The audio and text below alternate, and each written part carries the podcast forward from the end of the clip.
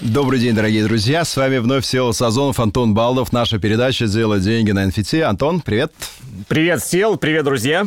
Сегодня поговорим о очень важной теме. А, почему мы поговорим о ней сегодня? Потому что постоянно общаясь на крипторынке, на рынке блокчейн, э, я слышу слово «скам». Прям постоянно общаюсь. На рынке NFT его гораздо меньше, хотя оно тоже присутствует. Итак, что такое скам, что такое борьба со скамом?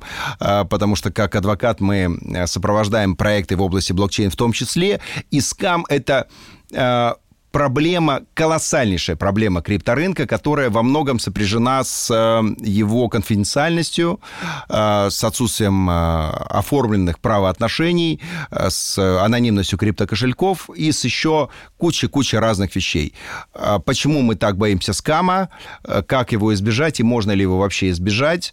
Давайте, конечно, это длинная-длинная история, но давайте хотя бы немножко поговорим, Антон, с собой, что это такое и есть ли ли он вообще в NFT. Мы берем маленькую часть, друзья, потому что о скаме можно говорить очень-очень долго.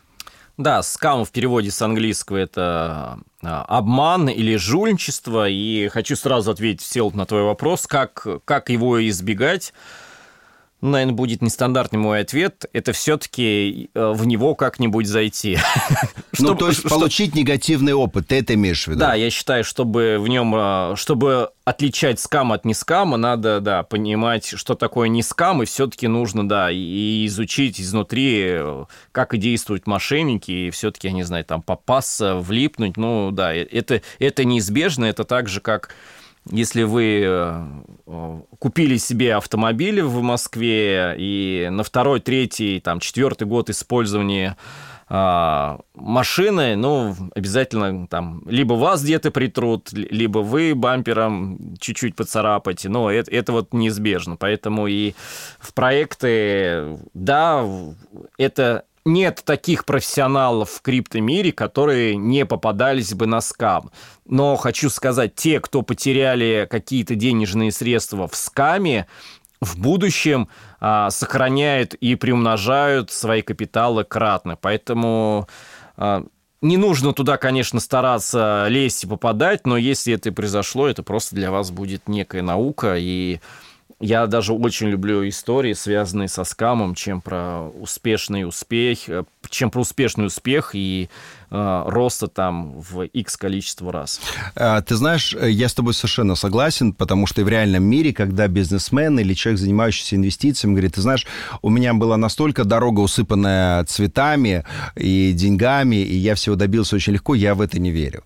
Я считаю, что в нашем мире всегда нас сопровождают трудности, и очень сложно действительно всегда принять правильное решение.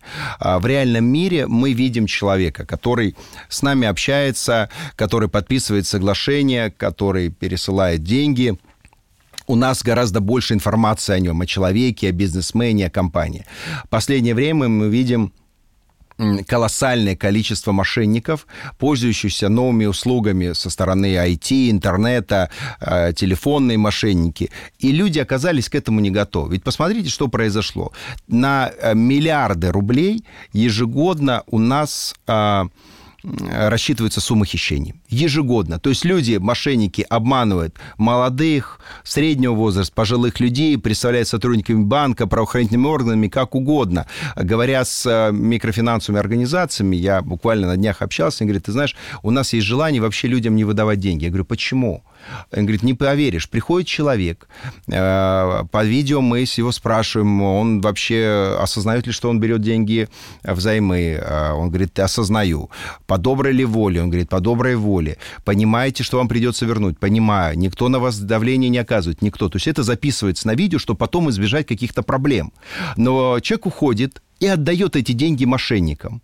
Потом он понимает, через какое-то время идет правоохранительные органы, приходят органы, изымают эти записи. То есть они говорят, что происходит с людьми.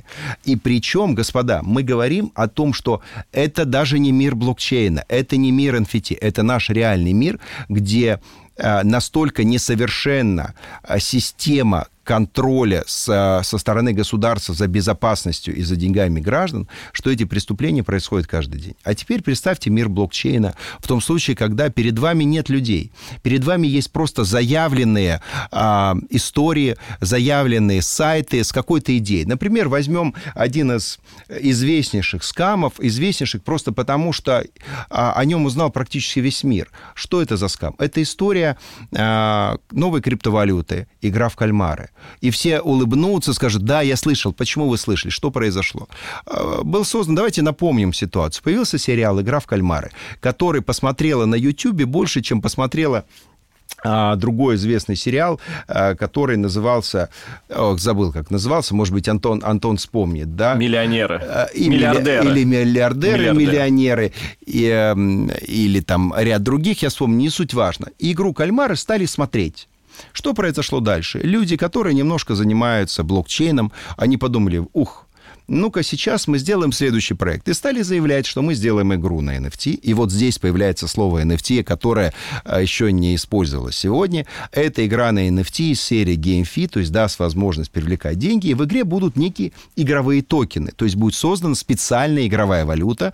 Этот токен, эта игровая валюта будет называться а, по имени игры в кальмары. То есть была создана специальная валюта, связанная с игрой. И нам сказали о том, что если вы приобретете данную валюту, то у вас будут возможности приобретать игровые персонажи и этими персонажами играть, и фактически в рамках э, игры майнить деньги, да, то есть э, не proof of work, а proof of stake, да, о чем мы тоже неоднократно вам говорили.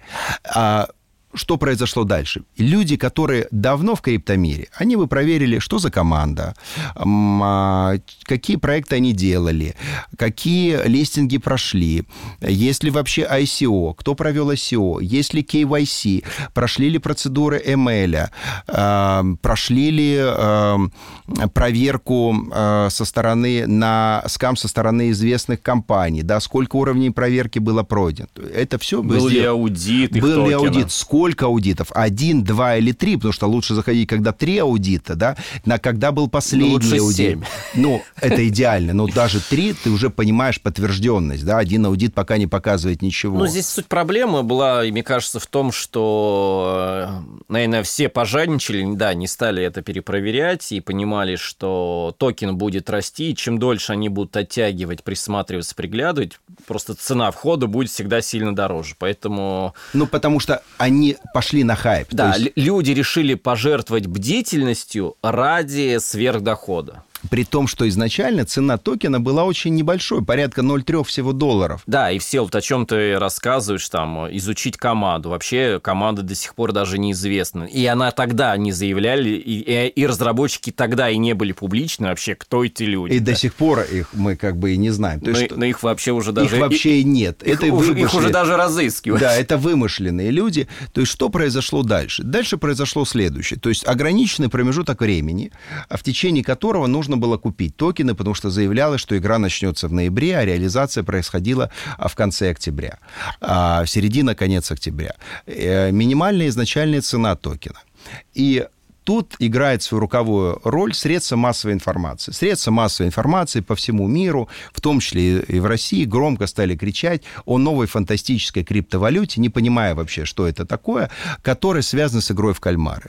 Э, создался некий ажиотаж, то есть люди, которые достаточно далеки даже от этого, сказали, боже мой, дети сказали, я хочу иметь токен для игры в кальмары. Родители сказали, какая интересная игра. И началось увеличение резкое стоимости криптовалюты, вот этой псевдокриптовалюты, по сути, токенов с 0,3 там, 2, до 2000 с лишним. То есть более чем там в 3 тысячи там какой-то процент, колоссальный рост. Что произошло дальше? А, получив данные денежные средства, естественно, что мошенники, не предполагающие вообще не запускать игру, не делающие даже игровых персонажей, ничего не было. Ни white листа, ни white paper, по сути, ничего. Было просто на каких-то непонятных сайтах декларация, что мы создали эту игру, да.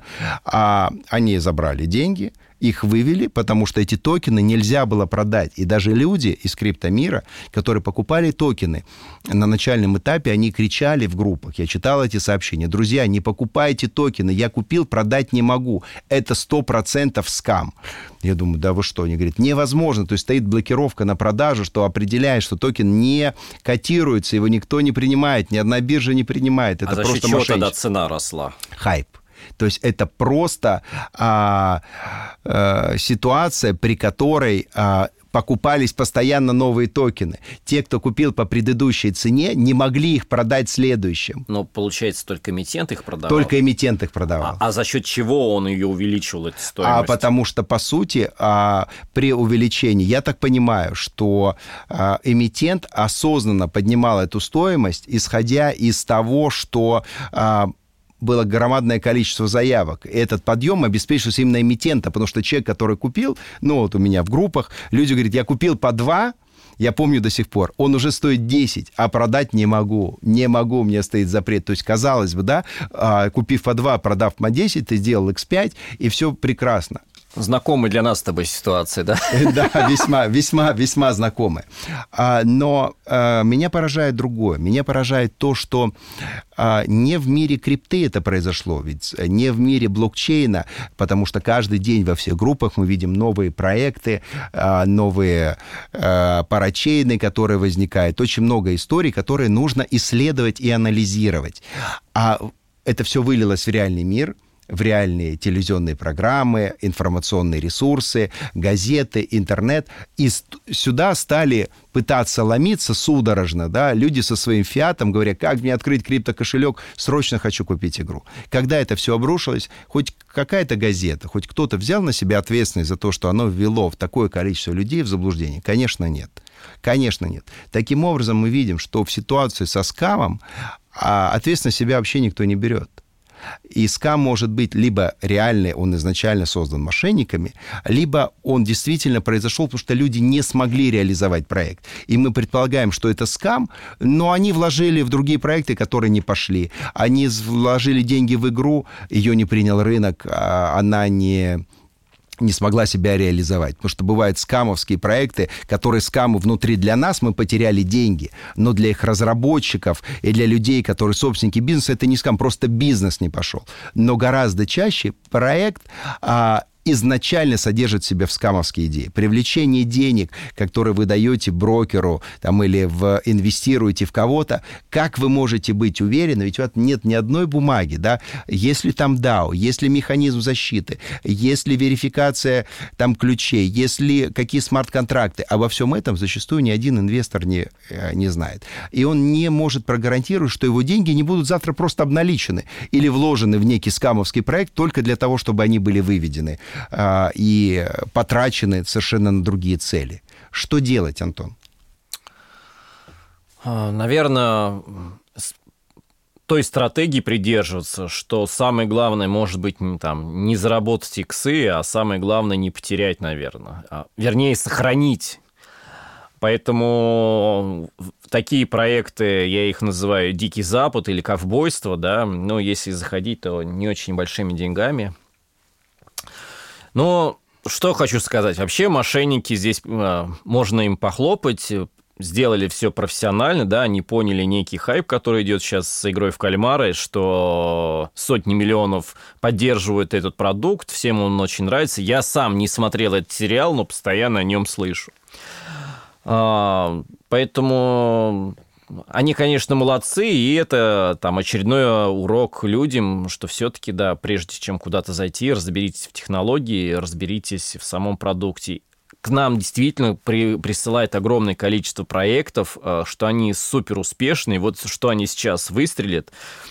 Но на самом деле я многие на них смотрю и во многие не захожу.